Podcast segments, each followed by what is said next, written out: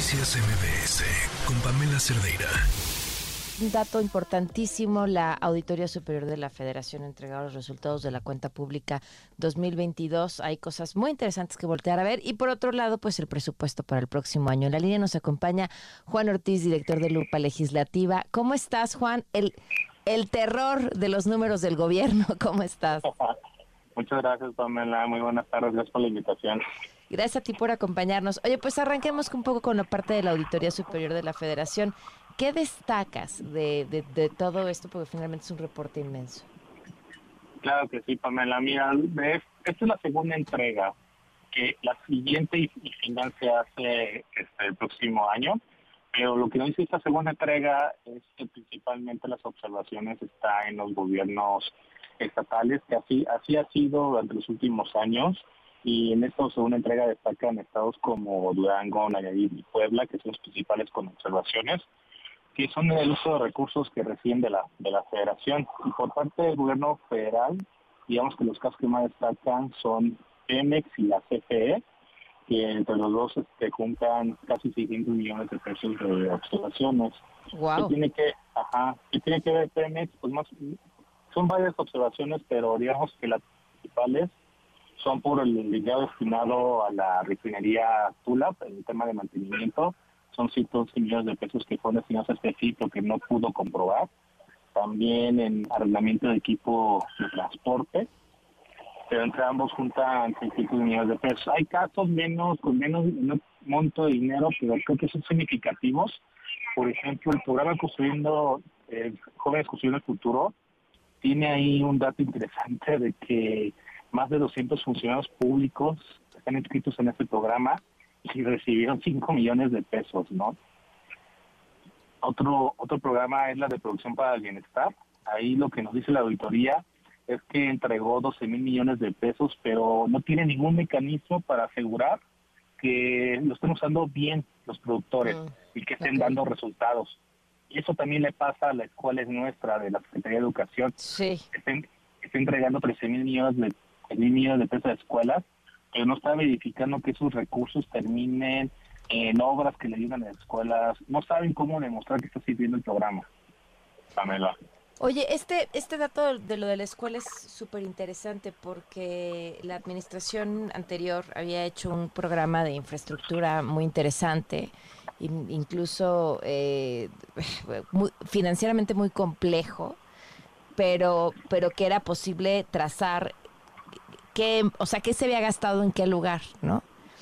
Lamentable porque mucha de la lana se había gastado en pintura y cosas que al siguiente año iban a tener que volver a gastar y ya se habían llevado ahí la mayor parte de la lana. Pero, eh, pero este decir, confiamos y que los padres decidan es dejar a que uno no sepa si el dinero se aplicó, dos, si van a construir una barda, no hay nadie que esté supervisando que esa barda no se les vaya a caer encima a los estudiantes algún día o que no sea, eh, o sea, es peor eh, el, el, el, hueco eh, para, para la corrupción o para la seguridad de los chavos, que me parece todavía más peligroso, este eh, es prácticamente imposible de rastrear.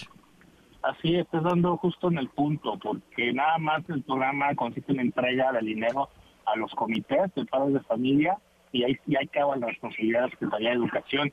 Y el programa que mencionaba que estaba antes tenía reglas de operación y, y estaba a cargo de, dependiendo, se abría la licitación y, la constructora que ganaba el contrato pues ya eh, llevaba este, este proyecto a diferentes escuelas, pero se aseguraba que tuviera ciertos estándares de, calidad, obviamente no era perfecto, pero darles el recurso a los comités y que no tengan ningún mecanismo que asegure que la reconstrucción de escuelas o mantenimiento tenga un mínimo de estándar, es ahí lo peligroso, Pamela.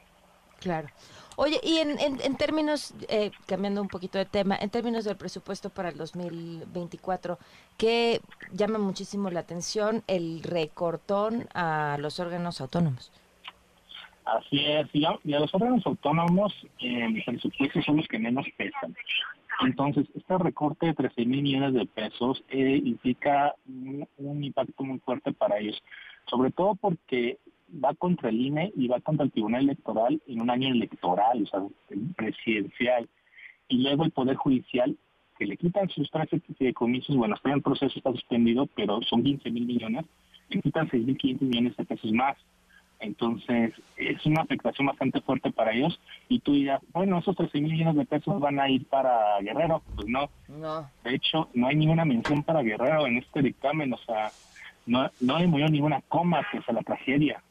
Eso está, eso es rarísimo, ¿no? Porque sí tendría que destinarse dinero extra o están pensando que solo de lo que tenían guardado en, en, no sé en dónde, porque ya no era el Fonden, pero sí era el Fonden, este, para, para, para estos momentos y ya después nada. Así es.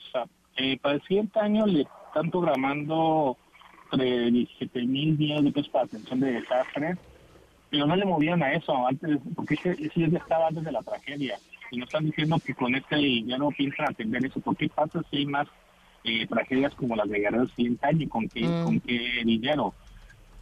Y lo, interesante es que no hay ninguna reacción por parte de los diputados ante una tragedia de Guerrero. No hay ninguna mención. ¿Y qué ocurrió, por ejemplo, en 2014, en el presupuesto 2014? Sí, unas, uh, unos fondos especiales para Guerrero y están ahí en texto que no se te ocurre aquí en el 24. Híjole, pues eh, algo más que te parezca importante resaltar para quienes nos escuchan. Claro que sí, bueno, nada más destacar que el presupuesto 2024, eh, 19 de cada 100 pesos van a venir de, de deuda, es realmente una cifra histórica y lamentablemente toda esa deuda, menos de la mitad se va a ir en infraestructura y el resto se va a ir en gasto corriente, nóminas, subsidios, apoyos, es un recurso que no, no va a regresar al Estado como de forma de rentabilidad. Ok. Ok, pues Juan, te agradezco muchísimo que nos hayas tomado la llamada para platicar de esto. Te vamos a estar dando mucha lata. Muchas gracias, Pamela, un gusto. Noticias MBS con Pamela Cerdeira.